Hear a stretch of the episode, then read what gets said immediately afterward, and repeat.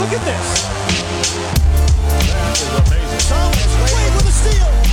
The emotions of Dirk Nowitzki. What he's always dreamed of. Hoping to have another chance after the bitter loss in 2006. Watch this play.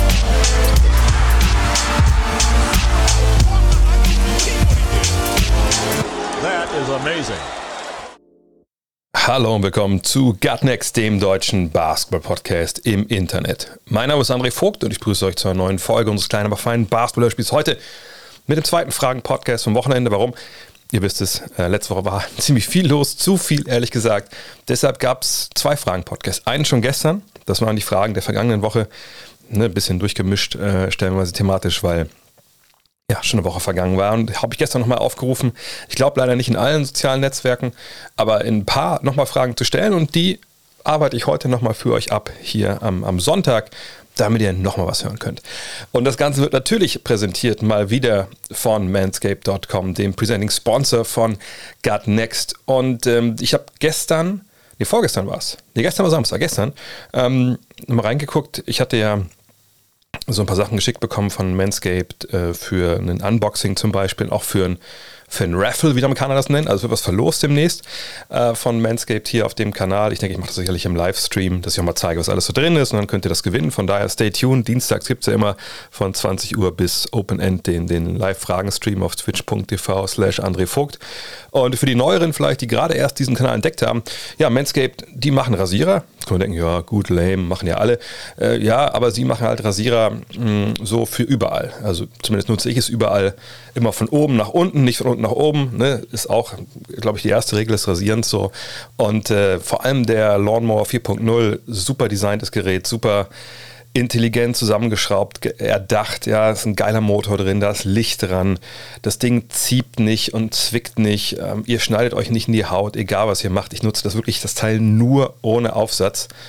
Und ich bin froh über jeden und das sind echt jede Woche immer mal ein paar, die mir so schreiben, oder jeden Monat eher gesagt, nicht jede Woche, äh, die sagen, hey, ich habe mir das gekauft und ey, I see no lies.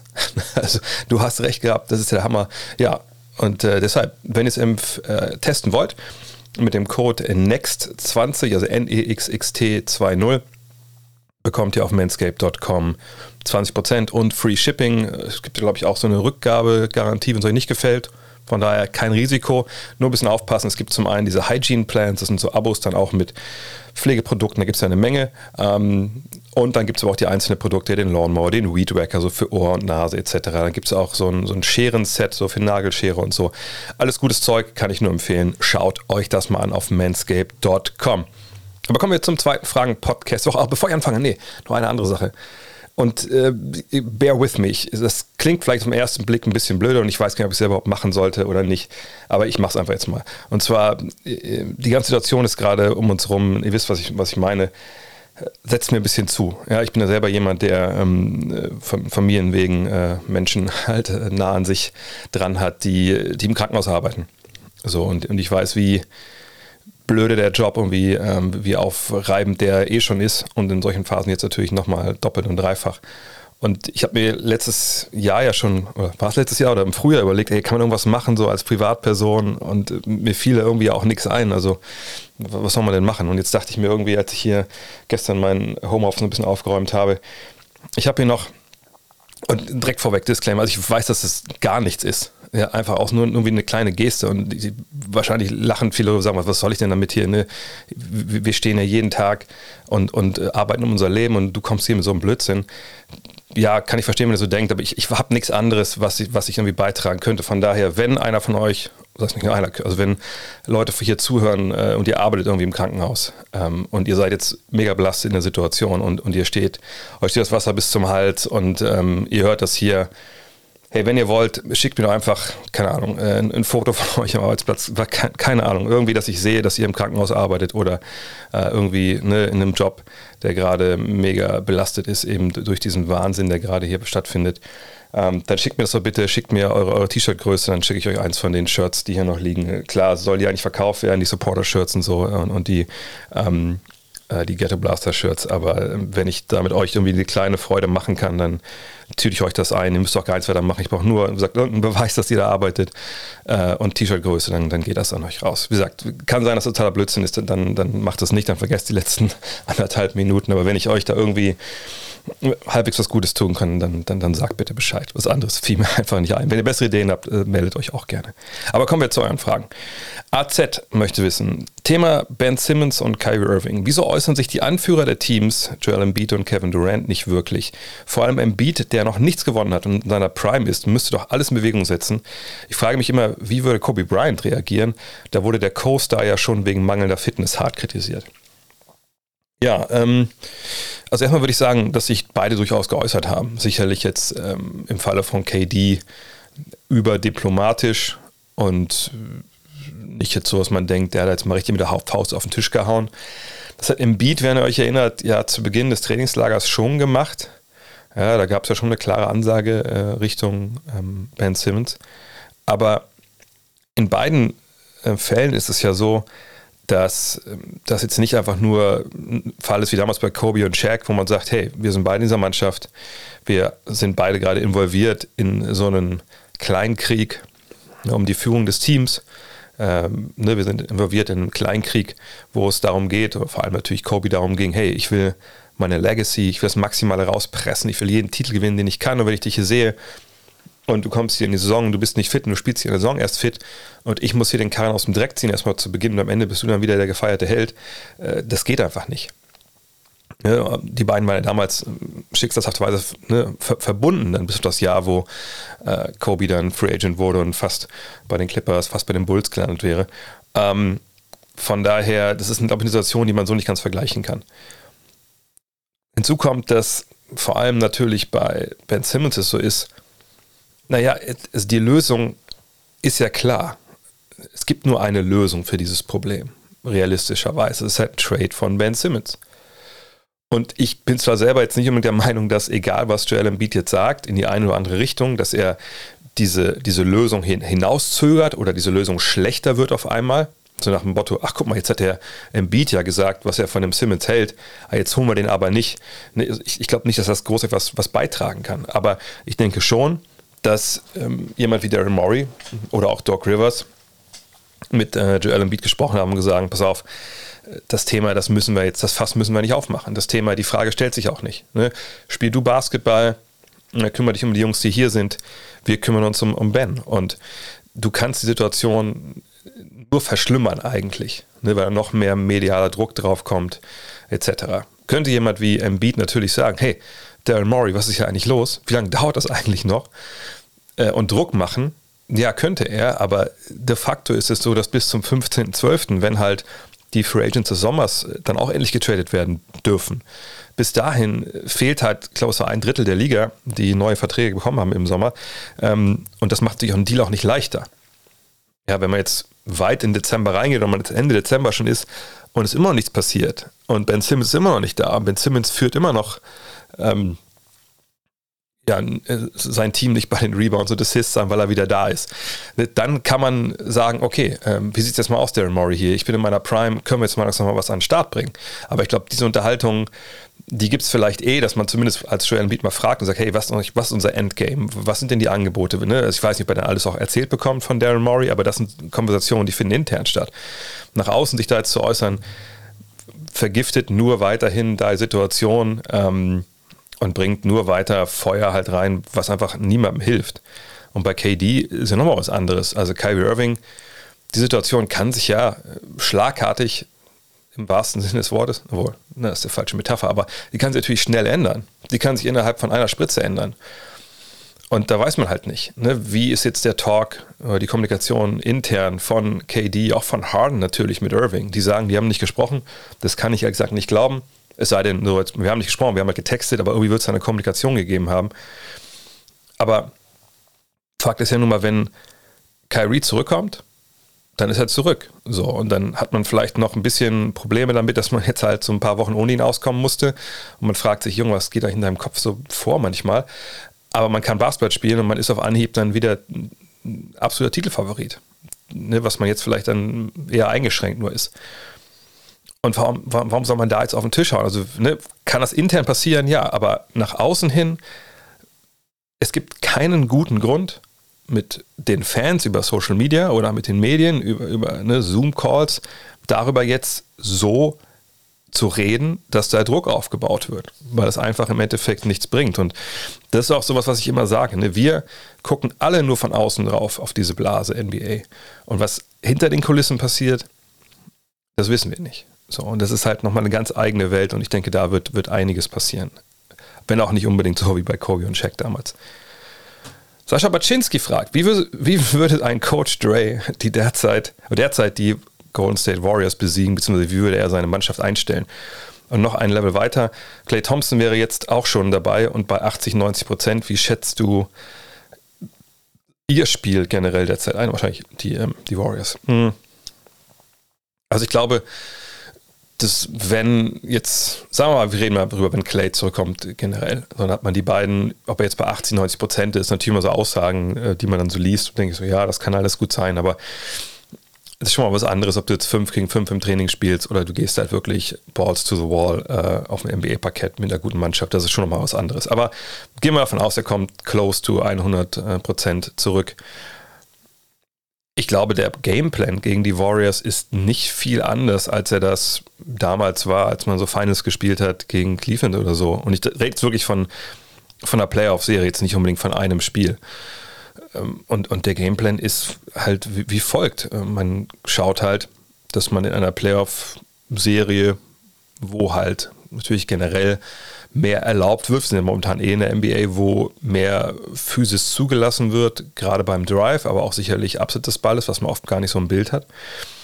Und wenn man dann sieht, wie Steph Curry ja vor allem seine, seine Punkte halt macht oder machen wird, wenn äh, Clay Thompson wieder mit dabei ist, dann wird man sagen, ja gut, wir versuchen halt alles, um dieses Timing auf Ball irgendwie äh, zu stören. Ja, ich nehme immer das gleiche Beispiel damals J.R. Smith oder auch Iman Shumpert äh, von den Cavs, die es dann geschafft haben, wenn Thompson und Curry durch Blöcke gelaufen sind, einfach da mal ein bisschen zu halten, zu bumpen. Also bumpen heißt, ich stelle einen Körper rein, ähm, der Spieler rennt in mich rein, der Offensivspieler. Und natürlich, dann, dann fehlt das Timing halt eine, eine halbe Sekunde oder so. Und dann ist er vielleicht nicht so frei, dass er direkt abdrücken kann. Ähm, das tut sich erstmal auch weh, wenn man durch so einen Bump durch muss.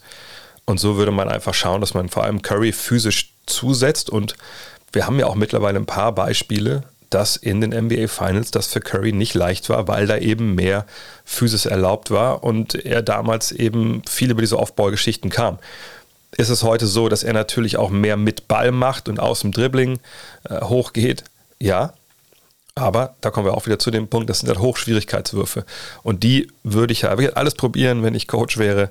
Nicht, dass es funktionieren würde, wenn ich ein NBA-Team coachen würde, aber in, in, einem Vakuum bei NBA 2K würde ich alles probieren, dass man am Ball ne, physisch ist, dass man eben Jordan Poole, Andrew Wiggins, äh, Damian Lee, Draymond Green, wie sie alle heißen, zwingt, halt da wirklich mich zu schlagen. Und denn es gilt wie immer auch bei den Warriors, ne, mit ihrer tollen Infrastruktur, die sie vorne und hinten haben wenn du vorne einen freien Wurf rausspielen willst und keinen Hochrisikowurf willst von einem wie Steph Curry, der natürlich oft reingeht, aber eben oft auch nicht, dann musst du irgendwie einen Vorteil erarbeiten, dass die Defense sich ver verbiegt oder verschiebt. Und, den kriegst du halt oft nur hin, wenn du halt ja, eine Penetration bekommst, äh, mit einem Pass eben äh, Richtung Korb penetrierst oder einen Cut oder so. Und wenn du das nicht hinbekommst, dann musst du diese Würfe nehmen ähm, aus dem Hochschwierigkeitssegment und dann ist die Wahrscheinlichkeit, dass du als Team gegen dieses Team gewinnst, natürlich höher. Von, allem, von daher würde ich das so machen. Ansonsten habe ich auch gestern schon gesagt, spielen wahnsinnig schönen Basketball, stehen zurecht da oben. Aber wie, nochmal, die hatten den leichtesten Spielplan, haben da aber auch alles weggenagelt, was kam. Und schauen wir mal jetzt, wie es dann wird, wenn sie, glaube ich, jetzt in Brooklyn nächste Woche spielen. Das wird auf jeden Fall, wie gesagt, Must-See TV. Henrik Hoppe fragt, bei den Spielen der Mavericks wird auffällig, dass Luka Doncic große Probleme in seinem Spiel bekommt, wenn er nicht zum Korb durchkommt. Wie siehst du das? Ja, und das fasst ja auch, glaube ich, die Problematik, die man hat momentan, gerade offensiv, sehr gut zusammen. Und das ist jetzt auch so eine, vielleicht auch die Gretchenfrage jetzt bei, bei den Mavs. Ne? Wenn wir sehen, das Offensivrating nach, was haben wir jetzt, 10, 11 Spiele, 12 sogar. Ist nicht gut. Ne? Ist Platz 21 Ähm, das ist unteres Drittel. Man steht trotzdem bei 8 und 4 und kann sagen, ja, ist alles gut. Aber es ist eben nicht alles gut. Das muss man, glaube ich, ganz klar sagen. Ich habe jetzt noch nicht wirklich super viele Spiele gesehen, aber, aber ich habe mir Christoph Sposingis natürlich ein bisschen mal angeguckt, der jetzt ja auch in und out war aus, dem, aus der Aufstellung. Und ähm, ja, wenn das Spacing nicht stimmt, sprich, wenn du in der Lage bist, ein oder sogar zwei Verteidiger ungestraft äh, Richtung Luka Doncic absinken zu lassen oder ihn irgendwie in den Weg zu stellen, dann wird es halt schwierig für Luka Doncic. Denn auch da kommen wir zu dem Punkt, den ich gerade bei Steph Curry genannt habe. Dann muss er die Würfe nehmen, die halt Hochschwierigkeit sind. Na klar, wir sehen immer die Stepbacks, die dann zum äh, Sieg führen, ne, Game Winner, whatever, und denken, ah, Luca Magic, uh, he's cooking, whatever. Aber naja, das sind nun mal Highlights, die auch entsprechend behandelt werden, aber das ist nicht die allabendliche Wahrheit vom ersten bis zum vierten Viertel, sondern da sind auch viele Würfe dabei, wo man denkt, ja gut, den muss er jetzt irgendwie nehmen. So ein Notwurf, es war ja, er war ja, er kam nicht zum Korb durch, er konnte nicht eine Hilfe ziehen oder zumindest keine Hilfe ziehen, die man dann bestrafen konnte, weil er eben Dorian Finney-Smith stand oder Christoph Posingis stand am Zonenrand rum und konnte dann mit dem Ball nichts anfangen. Ne, das ist momentan eine klare Schwachstelle bei den äh, Dallas Mavericks, dass diese Spacing-Problematik sich durchzieht vom Beginn der Saison bis jetzt. Gab es Spiele, wo das gut war, natürlich. Immer wieder Phasen, wo es richtig gut läuft. Aber das hat eben auch viel mit der Aufstellung zu tun, dass Maxi Kleber halt fehlt, ja, der dieses Jahr bis jetzt der beste Dreierschütze ist äh, mit Volumen äh, bei den Mavs. Ähm, das war natürlich auch ein tierischer Nachteil. Aber da muss Jason Kidd dran schrauben. Ähm, Klar, defensiv ist man jetzt auch nicht oberstes Regal, das stimmt, aber das ist erstmal zu vernachlässigen und gerade äh, wenn es jetzt um Luka Doncic geht, dann muss man sagen, na, dieses, diese Spacing-Geschichte, die sie unter Carlisle hatten, ne, so sehr man das stellenweise auch äh, kritisieren konnte und hinterfragen konnte, also muss man nicht vielleicht mit, mit Christoph Posingis auch nochmal ein bisschen anders spielen. Wir sehen jetzt gerade, dass äh, es anders oftmals nicht funktioniert. So, und das heißt nicht, dass es nie funktionieren wird, aber es das heißt, dass die, für meine Begriffe zumindest diese Grundtaktik, die Grundausrichtung halt bei den Mavericks mit Luka Doncic, mit diesem Kader eigentlich immer sein muss. Wir spielen Five Out. Wir gucken, dass wir Luca Downhill bekommen. Das nennen die Amerikaner so, wenn man halt dann mit, mit Anlauf zum Korb gehen kann. Und dann kommt die Hilfe oder sie kommt eben nicht. Und, und wenn sie nicht kommt, dann macht er das alleine in der Zone. Wenn sie kommt, dann geht der Ball raus und, und wir schießen halt einen Dreier oder wir attackieren den, den Closer. Aber das, die Grundlage muss immer erstmal sein, wir bringen Luca Richtung Zone, weil dann muss eine Defense kollabieren etc. Oder wir gehen aus dem Pick and Roll und wenn Dwight Powell abrollen kann oder Maxi Kleber abrollen kann, der dankt das Ding rein, ist das auch toll. Aber wenn der Korb zugestellt ist, dann hat diese diese Offensive der Mavs ein Riesenproblem. Da hat der Henrik vollkommen recht. King Salifu fragt, hat Isaiah Hartenstein bei den LA Clippers seinen Platz in der Liga gefunden? Bekommt, wie ich finde, gut Spielzeit und legt ordentlich Zahlen auf. Ja, das glaube ich, finden wir alle, dass er momentan da sehr viel spielt, auch gut spielt und ähm, eben auch wirklich zeigt, hey, ich, ich bin NBA-Spieler. Also ne, da muss, muss jetzt keiner irgendwie großartige Fragen dran stellen. Ich, ich kann das. Und das stimmt ja auch, er kann das. So. Ähm, jetzt ist auch Serge Ibaka zurück seit zwei Spielen, hat aber, ich glaube, was hat er gespielt? So sieben Minuten im Schnitt, acht Minuten, irgendwie sowas. Ähm, also hat nicht wirklich viel Einsatzzeit bekommen. Hartenstein äh, hat elf Spiele gemacht. Ich gucke mal kurz nach, wie es hier sich pro Spiel bei ihm gestaltet hat. Genau, und gerade zuletzt, äh, jetzt erst äh, gestern Nacht gegen die Timberwolves 12 von 12 aufgelegt in 25 Minuten. Das war jetzt auch das Spiel, wo er am meisten mit Abstand gespielt hat dieses Jahr. Ähm, war plus minus plus 22, wie gesagt, äh, ist immer ein bisschen mit Vorsicht zu genießen, aber das war natürlich gut. Er hat 14 Punkte schon gemacht, 11 Punkte schon gemacht, Spiel mit 12 Rebounds. Aber natürlich ist 12 von 12 jetzt nicht das, was wir allabendlich von ihm erwarten dürfen, sondern äh, die Rolle ist eigentlich klar, wenn man die Spiele vorher gesehen hat. Und da muss man natürlich gucken. Das war ohne Ibaka, wie gesagt. Aber eigentlich ist es klar, gib uns so 15 Minuten, gib uns den Hustle, ne, gib uns Rebounds, Blocks, stell vorne gute Blöcke und dann schauen wir, was so rechts und links für dich offensiv abfällt. Aber gib uns vor allem halt, wie gesagt, so den, den Speed, glaube ich, auch, den Ibiza Subac halt nicht hat. Ähm, gib uns ne, diese Energie, die, die vielleicht auch ein Ibaka nicht mehr bringen kann in seinem Alter. Und verwerte einfach hochprozentig am Ring und dann, dann ist alles gut. Und das macht er. Das macht er, da müssen wir nicht überreden. Das macht er auch so gut, dass ich denke, dass seine Rolle jetzt, selbst wenn Ibaka zurückkommt, eine ist, die trotzdem sich so irgendwie gestalten würde. auch weil Ibaka natürlich in seinem Alter, da steht zwar jetzt mal 32, 33, aber da gab es die Diskussion, ist das wirklich richtig? Ist er nicht vielleicht schon ein, zwei Jahre älter? Er kommt ja von dieser Rückensache zurück und ich kann mir gut vorstellen, dass die Clippers das mit ihm echt langsam angehen werden und sagen, pass auf, ne, guck mal, ne, wichtig ist bei dir April, Mai, wo du letztes Jahr nicht dabei warst und das Hartenstein jetzt viele Minuten nehmen wird, auch weil man sicherlich zu dem Schluss kommt bei den Clippers, ey, der ist nicht schlecht. Der ist natürlich noch relativ unerfahren mit 23, aber der soll das mal gucken, der soll das mal machen, der soll seine Spielzeit kriegen. Ne? Gleichzeitig halten wir Ibaka fit. Und dann haben wir eventuell in den Playoffs, das wäre, glaube ich, dann so das Best-Case-Szenario für äh, Tai Lu, haben wir drei Big Men, eben mit äh, Subats, mit Hartenstein und mit Ibaka, wo wir dann gucken können, okay, wer ist denn der Gegner? Wie machen die das denn gerade? Wen lassen wir denn jetzt da spielen oder nicht? Oder gehen wir halt ähm, jetzt irgendwie ähm, jetzt irgendwie kleiner ran? Ne, und das ist dann halt so die, die Herangehensweise, die sie da haben. Und ich denke, Hartenstein macht das Beste draus und zeigt einfach, dass er auch jetzt mal, gestern, gestern hat er zwar einen Dreier getroffen, aber dass er auch ohne Dreier da durchaus eine Daseinsberechtigung hat.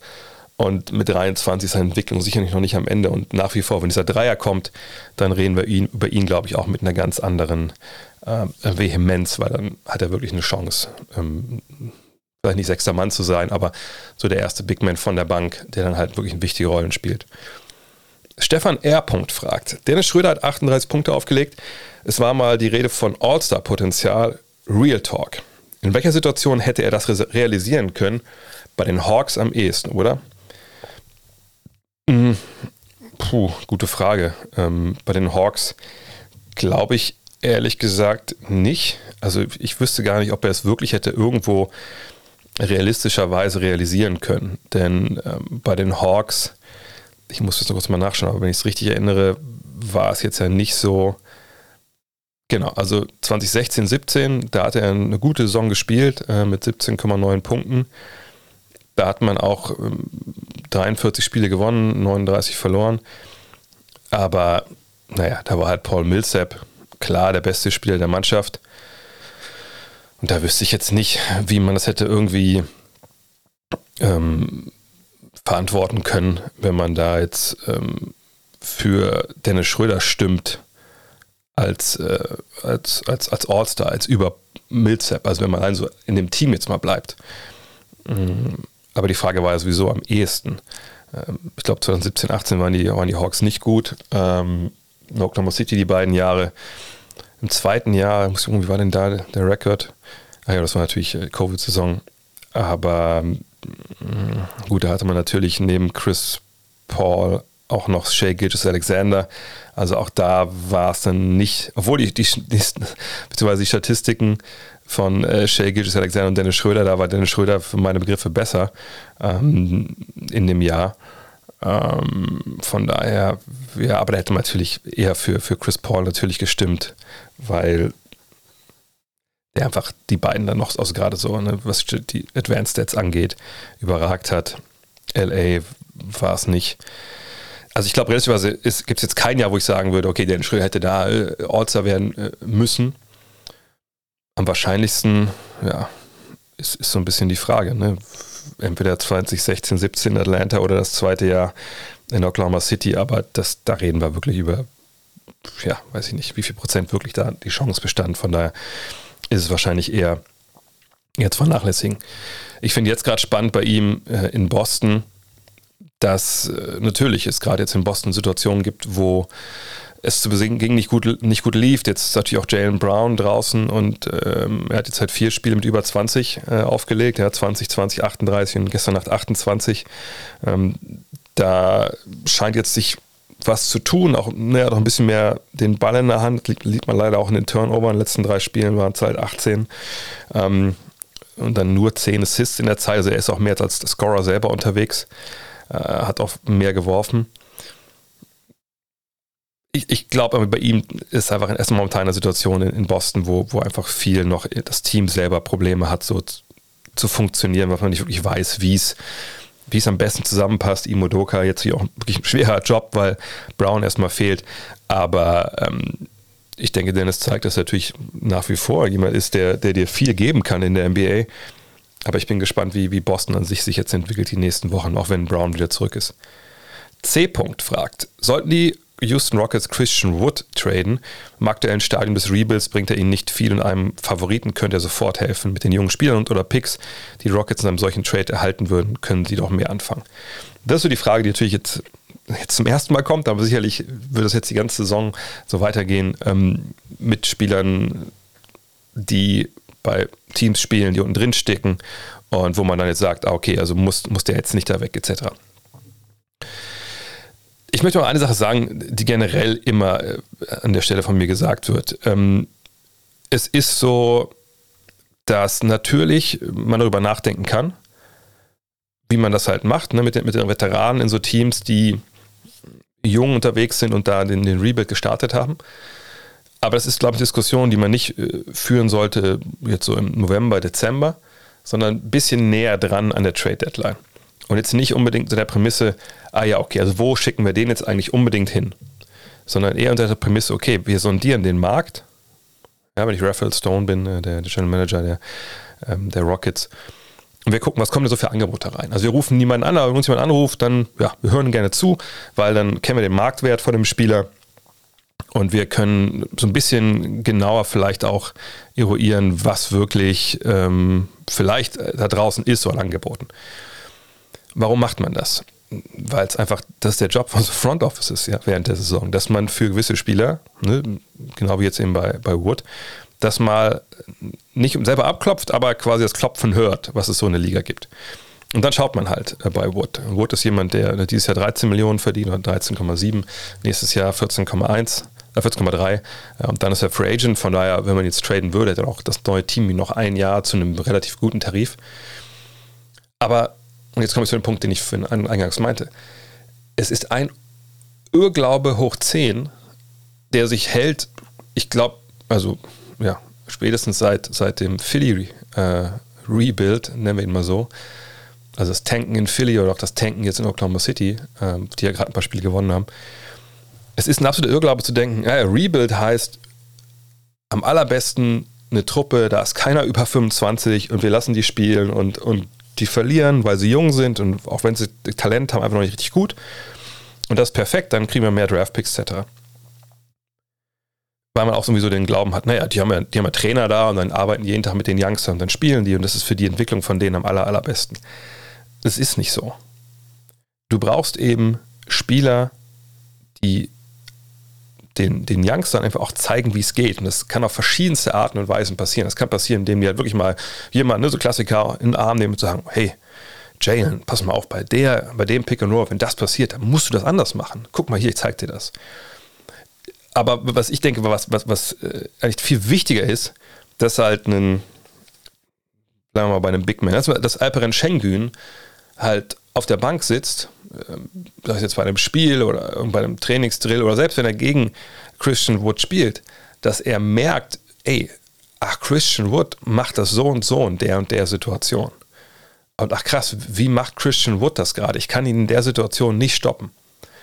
Und, und dieses Merken, wie, die, wie der Kollege, der, der, der Veteran spielt, und sich das genau angucken und das analysieren, vielleicht mit Coaches reden oder mit dem Veteranen selber reden, das ist für meine Begriffe sogar wertvoller als das, was der Trainer dir vielleicht jedes Mal erzählt. Denn in der Saison, wo du nicht viel trainieren kannst, ne, in der NBA geht es halt viel darum, dass du von deinen Mitspielern eine Menge aufsaugst. Auch gehst mal ganz weg vom Feld. Was macht der eigentlich im Kraftraum jeden Tag? Wie arbeitet er eigentlich im Sommer? Ja, kann ich mit dem mal mitgehen? Kann ich mit dem treffen? Das sind ganz wichtige Sachen. Und wenn du halt nur Youngster im Team hast, dann fällt das vollkommen weg. Jetzt weiß ich nicht, ob Christian Wood da das allerbeste Beispiel ist, denn Christian Wood hat so äh, in Sachen ja, Veteranen, Schleue, ähm, ne, vielleicht auch mal eine realistische Selbsteinschätzung haben, hat er jetzt nicht unbedingt das beste Beispiel abgegeben in den letzten Jahren. So, deswegen war seine Karriere ja auch so schief, wie sie gelaufen ist aber einfach mal generell gesprochen. Daniel Theiss ist ja auch ein Beispiel genau in, in dieser Hinsicht. Und dieses Korsett an, an älteren Spielern, ich habe es gestern bei, äh, auf Theiss auch gesagt, das ist wichtig. Kommt der Punkt, wo man sagt, in der Saison jetzt, naja, was, jetzt kriegt es ein Angebot für Theiss oder für, für, für Wood, was einfach exorbitant super ist. Und das wäre jetzt schön blöd, wenn wir das nicht annehmen würden. Das kann gut sein. Und dann sagt man halt, gut, jetzt kommen wir noch die letzten zwei Monate, ich meine, wie Trading Deadline dann im nächsten Jahr ist, da ist ja dann auch nicht mehr so viel Restsaison über ach komm, jetzt machen wir das, wir kriegen einen Pick für Daniel Theiss äh, plus einen auslaufenden Vertrag, let's do it. So, ne, das kann sein. Aber man braucht gewisse Korsettstangen einfach äh, immer, um Altes zu maximieren, die, die Entwicklung von, von jungen Spielern. Und deswegen, man kann Christian Wood wegtraden, aber man sollte es nur machen, wenn das Angebot überragend ist und nicht einfach um jeden Preis, wo man denkt, ah, Hauptsache das ist ein junger Spieler oder ein jüngerer Spieler, der dann da mitspielt, weil das ist ja besser für unseren Rebuild. Gibt es eigentlich in der NBA eine Fankultur, fragt Sebi und Lin, oder fragen Sebi und Lin, ähnlich wie im europäischen Fußball. Fanclubs, Ultras oder ähnliches, würde mich interessieren, ob bestimmte Clubs wirklich einen harten Kern haben. So wie wir das hier haben, sicherlich nicht. Ähm, das ist schon eine ganz andere Fankultur. Also es gibt Fanclubs in dem Sinne, wüsste ich, sicher wird es vereinzelt mal einen irgendwo geben, aber äh, eben nicht so äh, wie bei uns, ne, dass irgendwie jetzt da sein Banner in Block hängt und sagt, hier sind äh, die Rocket Supporter von 1994 äh, oder so. Das gibt's nicht. Ähm, was es gibt, dass sich so Fans zusammenfinden, natürlich gerade seit es Blogs gibt und so, in diversen Communities äh, oder auf Reddit etc. und da halt äh, sich über ihren Verein unterhalten oder ne, einen Artikel schreiben etc. Natürlich gibt es auch dieses äh, Fansein, dass man sagt, ey, wir gucken uns die Spiele in der Sportsbar an. Äh, oft auch dann, zum Beispiel in New York ist das echt ganz geil eigentlich, wenn man mal nicht akkreditiert ist, einfach in die einschlägigen Bars zu gehen, äh, Sportsbars zu gehen, weil da findet man sich auch halt dann mit Knicks-Fans zusammen ein und dann guckt man zusammen das Spiel und äh, sicherlich in jeder Sportsbar so, aber ne, dann da geht es da ganz gut ab auch. Aber dieses wirkliche, ne, komm, wir, wir nehmen all unsere Schals jetzt und, und wir, wir, wir wedeln die oder so, das, das gibt es einfach nicht. Das hat auch, glaube ich, viel damit zu tun, dass in den USA einfach das, ich sag mal in Anführungszeichen, normale Publikum in der NBA oder ne, im Basketball an sich das wurde halt schon durch die Preispolitik einfach ja, rausgepreist aus den, aus den Hallen. Ne, Dauerkarten sind aber echt teuer. Ja, wenn man sich die leisten will als Normalo, dann muss man die meistens so teilen. Vielleicht mit ein, zwei anderen, dass man dann so, ne, was ich mal kaufe, meinetwegen äh, vier Karten und das sind äh, sechs Kumpels und dann wird so ausgeschangelt vor der Saison, okay, wer kann denn dieses Jahr welches Spiel sehen? So. Ja, oder wenn man alleine halt äh, die Karten halt sich kauft, dann guckt man, dass man vielleicht so drei, vier, fünf absoluten Spitzenspielen nicht hingeht und die Karten dann verballert auf dem Secondary Market und so irgendwie kriegt das hinbekommt, dass die Karten wieder erschwinglich werden für einen. Ist was anderes. Im Football, denke ich, ist es eher so, dass es das gibt ähm, dass man da gewisse Sektionen halt hat, wo die, äh, wo die Karten ein bisschen billiger sind und dann findet man immer die gleichen Fans da. Aber auch da wüsste ich jetzt nicht, dass es wirklich so Fanclubs gibt.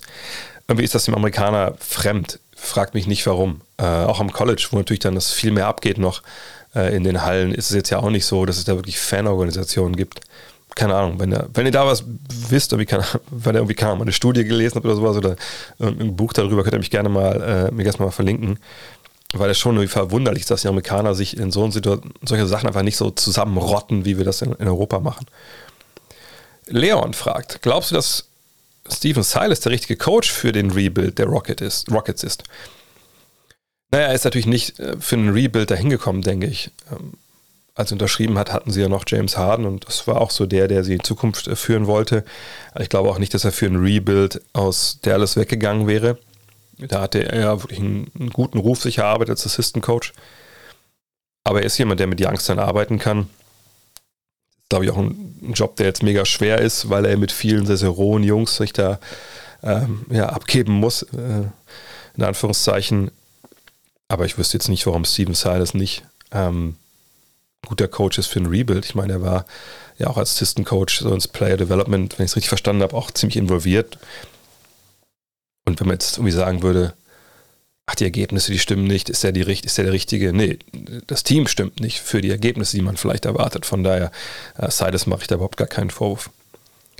Boston Baller fragt, mich würde mal interessieren, wem du von den folgenden Spielern am ehesten einen MVP-Titel in der Karriere zutrauen würdest. Trey Young, Zion Williamson, LaMelo Ball, John Morant, Donovan Mitchell oder Devin Booker gerne die anderen dahinter auch ranken. Danke für deinen Content. Ja, bitte. Ähm, nee, ranken tue ich aber nicht, sondern äh, ich muss erst ich sagen, ich traue es keinem von dem zu, realistischerweise, mhm, aus, aus verschiedenen Gründen. Äh, die ich gleich mal erörtern. Aber wenn ich mich für einen entscheiden müsste, würde ich wahrscheinlich zwischen LaMelo Ball und Ja Morant schwanken. Hm. Donovan Mitchell ist natürlich auch äh, gut, aber ich finde bei Donovan Mitchell ist es so, also das ist wahrscheinlich so der Klassiker nach Motto, ja, äh, die anderen beiden sind jünger und äh, deshalb würde ich mich jetzt eher für äh, die Youngster entscheiden, weil ich weiß, die haben noch ein bisschen mehr Zeit. Äh, Mitchell ist schon 25. Ne, und ähm, auch wenn die Zahlen natürlich äh, bei ihm halbwegs stimmen, würde ich jetzt nicht denken, dass er äh, vor allem jetzt so einen riesigen Sprung statistisch macht, den er sicherlich bräuchte. Und das ist so der Hauptgrund für mich, warum ich für keinen von denen eigentlich jetzt die Hand ins Feuer legen würde. Denn wenn wir uns anschauen, wer in den letzten Jahren als MVP geworden ist, dann waren das eigentlich immer Jungs, die ja, statistisch einfach ein gewisses Level halt hatten. Ja, und dann glaube ich, wenn man es jetzt mal ins Unreine spricht, dann ist man wahrscheinlich so bei 25, 6 und 6 will man schon irgendwie sehen, mit wahrscheinlich noch einer geilen Dreierquote irgendwie, obwohl das nicht entscheidend ist. Ähm, natürlich müssen sie in Teams spielen, die irgendwie eine Chance auf die Conference Finals haben, obwohl Russell Westbrook da ja der große Ausreißer war.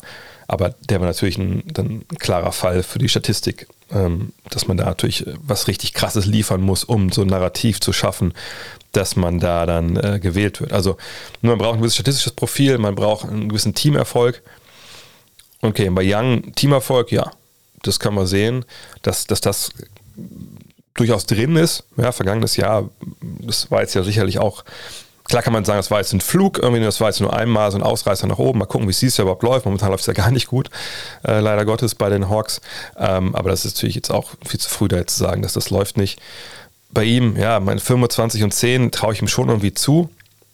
Ähm, aber ich, ich glaube, dass das nicht ultimativ reicht. Es sei denn wirklich, man, man wird halt irgendwie, man ist im das beste, zweitbilanzbeste Team oder so, aber das denke ich nicht und vor allem würde mich bei ihm immer die, die Defensive einfach abschrecken. Zion, da müssen wir jetzt gar nicht über irgendwelche äh, hypothetischen MVP ähm, Awards reden, da müssen wir drüber reden, kann er überhaupt Basketball spielen äh, über längere Zeit, ohne sich zu verletzen. Sonst, natürlich, wenn das jetzt vollkommen geklärt wird, nach dem Motto, nee, nee, der nimmt 20 Kilo ab und der, der ist 100 Prozent, dann ist er wahrscheinlich so von seinem Spielstil und von dem, was man erwarten kann, der da am nächsten dran ist statistisch. Aber gleichzeitig äh, New Orleans, ja, das, das sieht nicht so aus, ob er, wenn er zurückkehrt, dass das eine Truppe ist, die in absehbarer Zeit da oben mit, mit reingreifen kann. Dann mit der Ball und John Morant, wie gesagt, das sind zwei relativ junge Leute noch, ähm, von denen ich schon glaube, dass sie das durchaus packen könnten, statistisch. Aber die Frage, die ich mir da natürlich stelle, ist, ähm, naja, wie läuft das aber dann mit dem, mit dem Teamerfolg. Die, die Grizzlies sind so ein bisschen da, wo sie immer waren bisher. Aber Morant, wenn wir jetzt mal schauen, was er dieses Jahr auflegt, mit, mit 26, äh, ja, 7 und 7, das ist dann schon so auf, auf dem Level. Also wenn, das, wenn der Teamerfolg da mitkommt, dann glaube ich, kann er das äh, durchaus hinbekommen.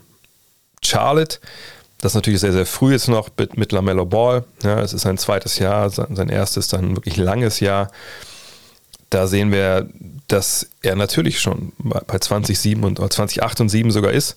Ne? Da denke ich, statistisch wird das auch funktionieren, aber wird halt Charlotte dann, dann gut genug? Deswegen würde ich mich für die beiden entscheiden. Mitchell sagt, glaube ich, da fehlen äh, so die, die, Assists und die Rebounds. Äh, wir haben auch schon gesehen, Utah kann weit vorne mit dabei sein, äh, statistisch oder bilanztechnisch, und dann wird er trotzdem nicht, nicht genannt er müsste halt so spielen wie in den Playoffs in der regulären Saison und eher so Richtung 30 Punkte gehen. Aber das, denke ich, wird er nicht machen. Auch nicht in, dem, in dieser Mannschaft, äh, wenn sich weiterhin so aufstellt, halbwegs, weil einfach viele Scorer da sind. Und Devin Booker ist natürlich ein überragender Scorer, aber Devin Booker ist eben auch jemand, der zu wenig auflegt in diesen anderen Kategorien. Ähm, und natürlich, wenn lange Chris Paul hat und der die Fäden so zieht, dann, dann wird man da in der Regel wahrscheinlich auch mit ihm halt viele, viele äh, ja, Stimmen sich teilen, obwohl ich gerade sehe, dass Booker dieses Jahr bisher bei 22, 6 und 6 ist, was ja okay ist, das passt ja ungefähr so rein. Ähm, wie gesagt, aber auch da denke ich, ich entscheide mich eher für die Youngster in dem Fall, in Anführungszeichen mit Baller, mit, mit Morant. Und wenn ich mich da bei einen von beiden entscheiden müsste, wahrscheinlich für Mellow Ball sogar, äh, unter der Prämisse, dass die wahlberechtigten Journalisten natürlich immer diese, diese Geschichte suchen und, und diese, dieses Narrativ.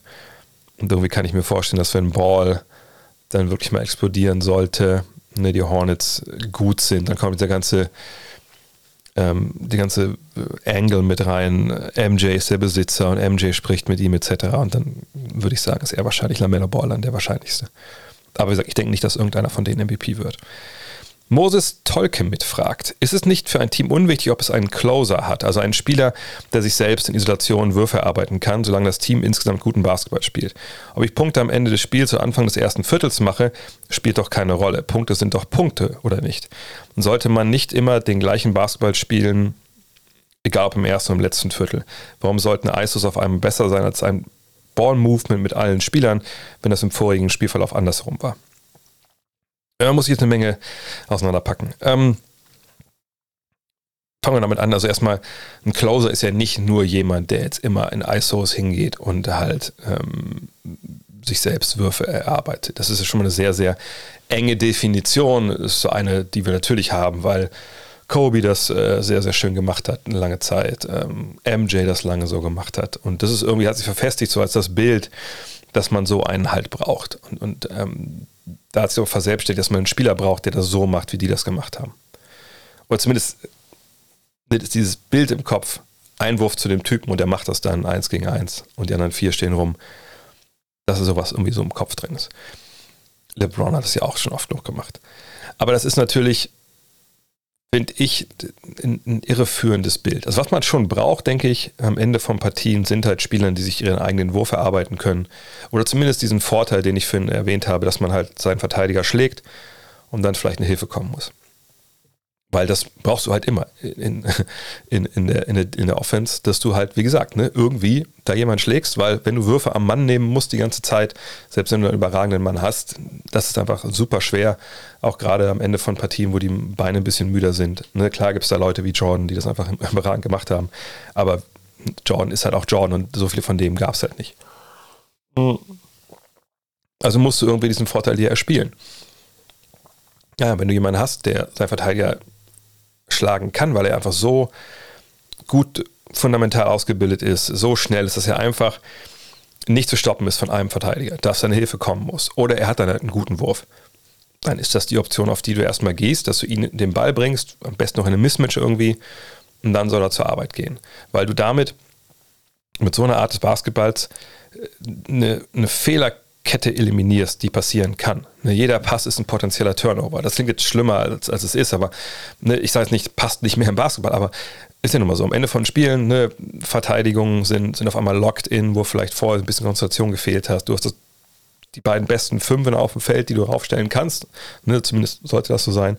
Ähm, und dann geht es halt darum, okay, ne, wie kann ich minimieren die Fehler, die bei uns passieren und wie kann ich sicherstellen, dass mein bester Mann, der den Vorteil generiert für mich als Mannschaft, den Ball in die Hand bekommt.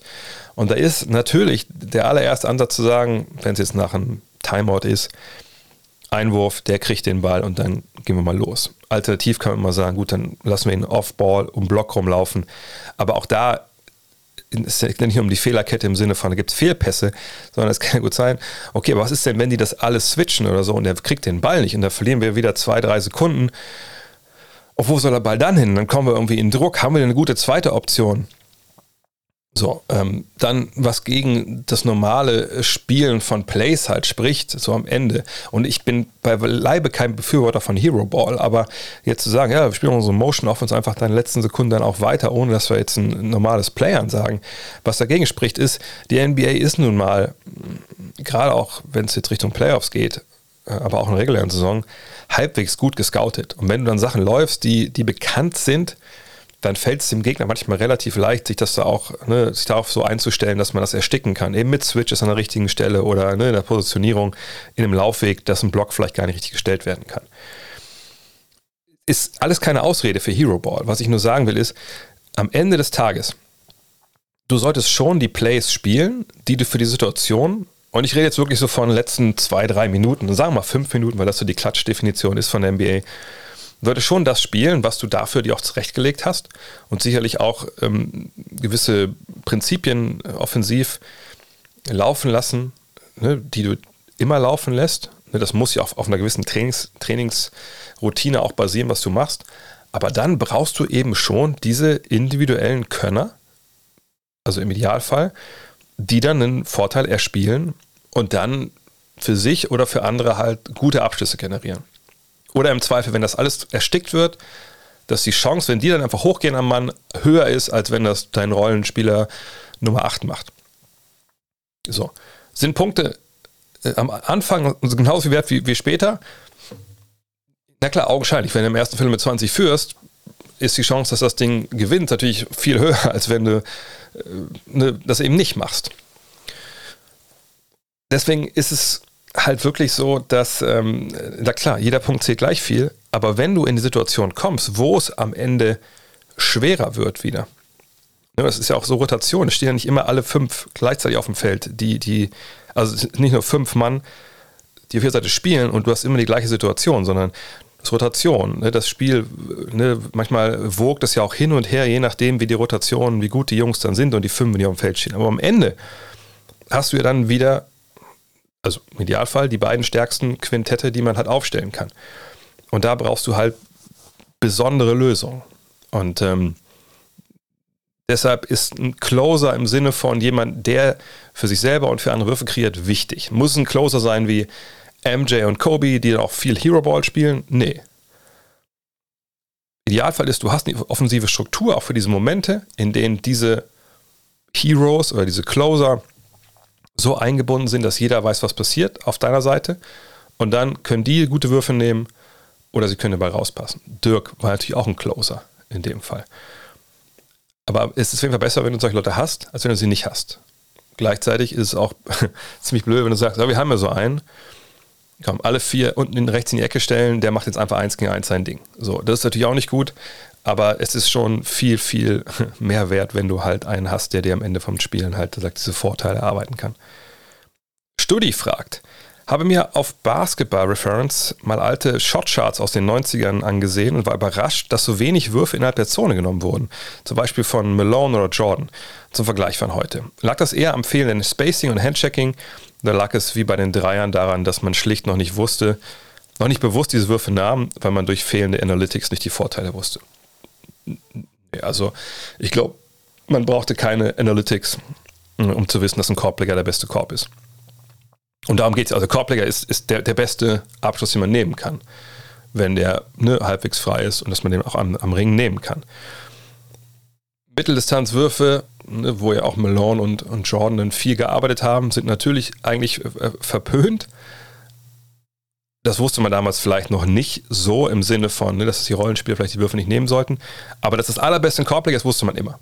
Und umso näher am Korb, desto besser. Deswegen gab es ja auch diese diese Bewegung oder dieses Paradigma, hey, eine Big Man, wir müssen den Big Man Richtung Korb bringen, Post-Up, das ist, das ist unser Spiel. Nee, glaube ich, der Grund, warum es nicht viel Richtung oder weniger Richtung Korb gab als heute, ist zum einen natürlich das Spacing. Es ist ein bisschen counterintuitive. Vor allem, wenn man denkt, na gut, die stehen jetzt alle in der Dreierlinie rum, äh, die werfen nur Dreier. Gut, ist ja klar, dass da nicht viel, also es wird ja mehr von draußen kommen als in der Zone. Aber das ist halt natürlich ein Trugschluss, sondern natürlich gibt es äh, mehr Richtung Korb auch, weil du eben lange Wege für die Defense hast, du hast lange Wege für die Hilfe vor allem.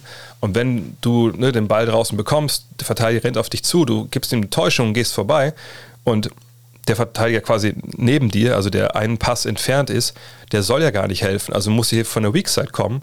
Aber wenn du halt ein schneller Spieler bist, noch viele kleinere Spieler natürlich jetzt, die da draußen stehen, ähm, dann bist du so schnell am Korb, dass es eigentlich, ja, im Zweifel relativ schwer zu verteidigen ist oder selbst wenn dann die Hilfe kommt von der Weakside, dann passt auf die Weakside raus äh, und dann geht das Spiel von vorne los, entweder wieder ein Dreier oder wieder rauspassen.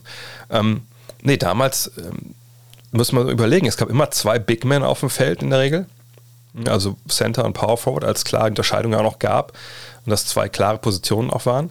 Von denen ist keiner nach draußen gegangen, großartig, außer einem Blockstellen dann muss man sagen, in den 90ern ging es ja in Chicago auch los, wenn ich mich richtig erinnere, mit, mit Ice, mit Tom Thibodeau, äh, der das von daher so ein bisschen abgeschaut hat damals, äh, dass die so angefangen haben zu verteidigen, dass dann der Center ein bisschen gedroppt ist. Äh, aber generell, auch wenn damals diese Legal Defense-Regeln anders waren, der Weg zur Zone war halt zu, weil es eben der äh, interessanteste Wurf ist für eine Offensive, einen Korbleger zu machen. Äh, guckt euch mal die alten Videos an von Bulls gegen Pistons. Ja, Pistons natürlich auch ein bisschen so ein Ausnahmefall, aber nee, die Pistons haben alles niedergeknüppelt, was Richtung, Richtung Korb ging. Und der Dreier an sich war auch noch ein Wurf, der, der in den 90ern nicht unbedingt mega gefeiert wurde. Klar gab es so Auswüchse wie Reggie Miller oder Dale Ellis oder so, aber ne, in der Regel war klar, wir wollen einen Korbleger, einen Dreier im Notfall oder für die Spezialisten. Und die Stars, die gehen halt in der Mitteldistanz zu Werke. Weil wenn ich meinen Spieler geschlagen hatte und ich war in der Mitteldistanz, da war dann halt dieser kurzzeitige Freiraum. Unterm Korb warteten dann halt die, die ganz großen Jungs.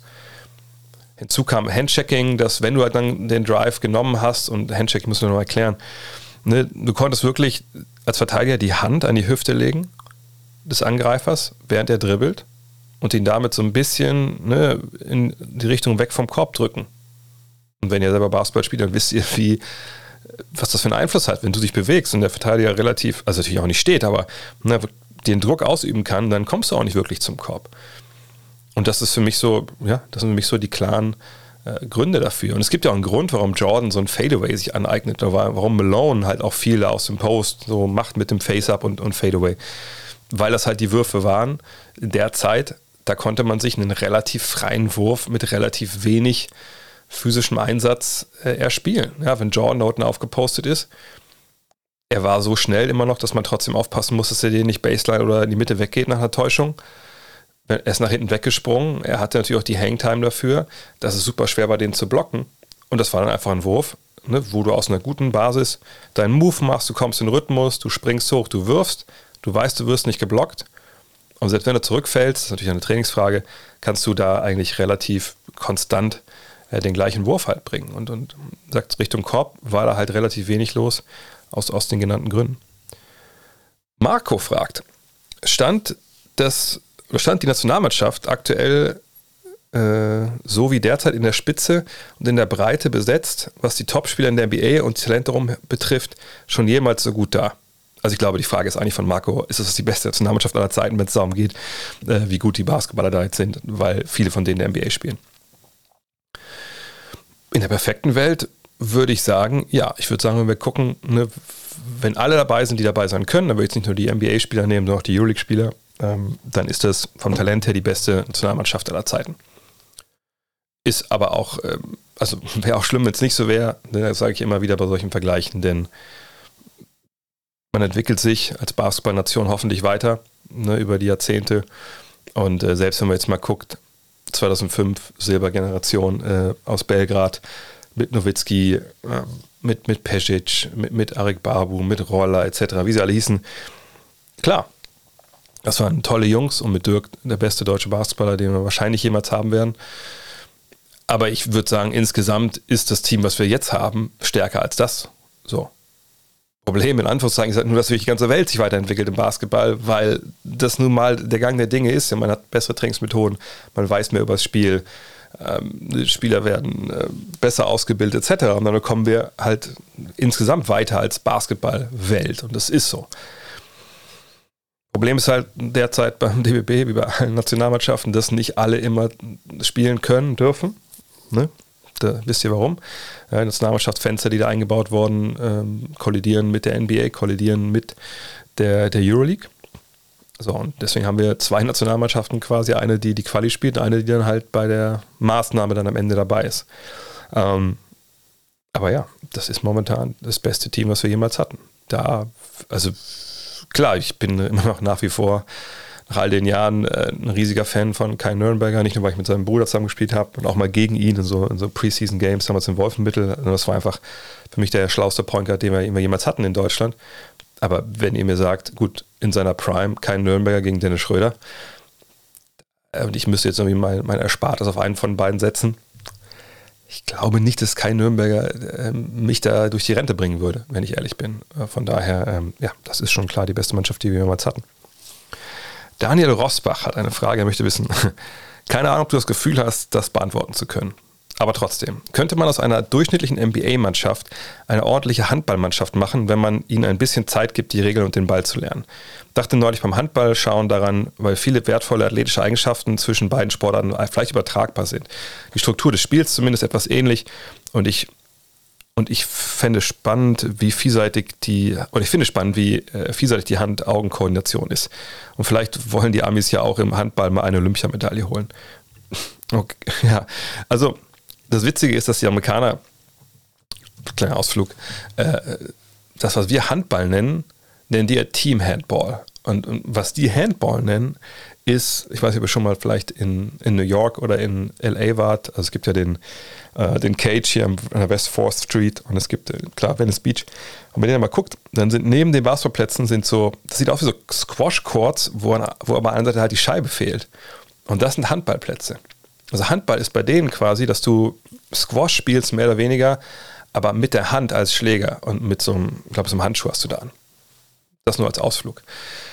Team Handball ist natürlich kein Thema in den USA. Ich weiß nicht, haben die überhaupt eine Nationalmannschaft? Sicherlich werden sie eine haben, aus so ein paar äh, Migranten oder so, aber ähm, das ist einfach drüben natürlich überhaupt nichts, was, womit du eigentlich als normaler Amerikaner irgendwie in Verbindung kommst.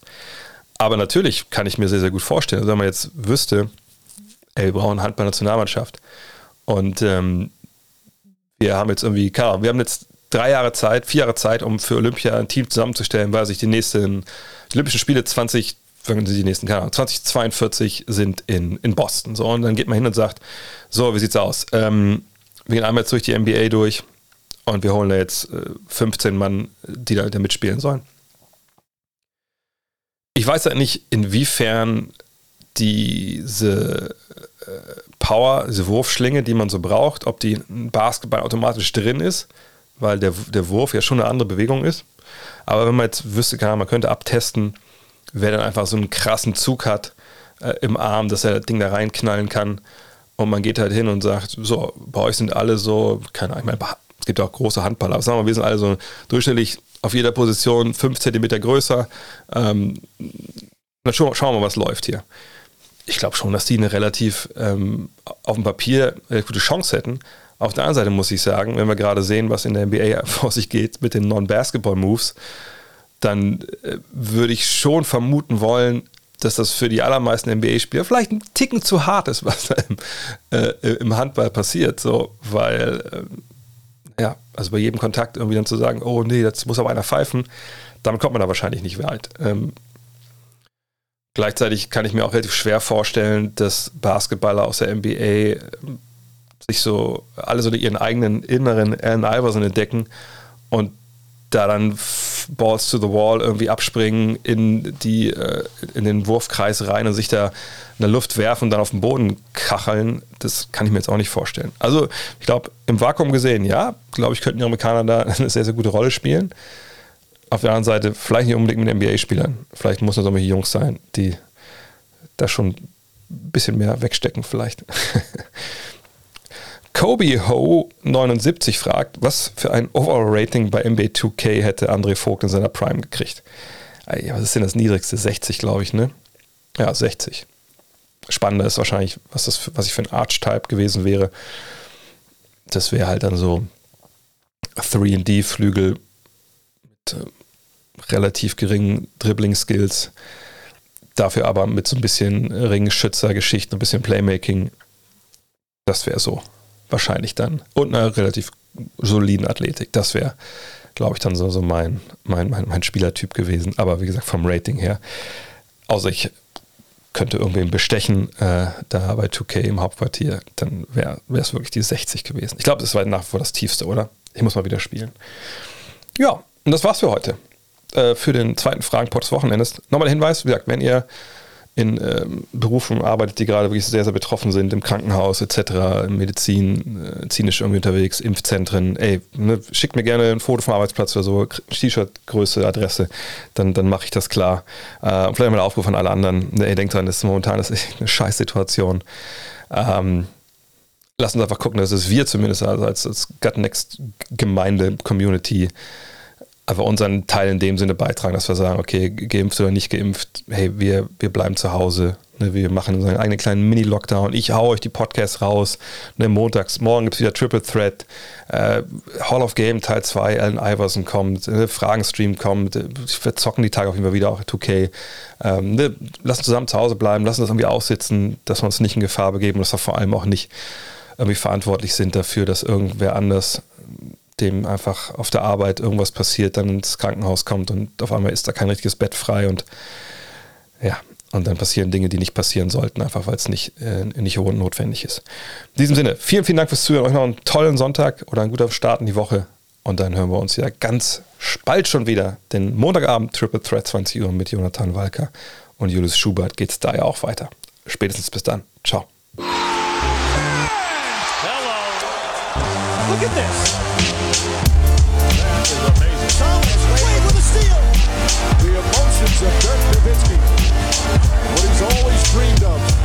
to have another chance after the bitter loss in 2006.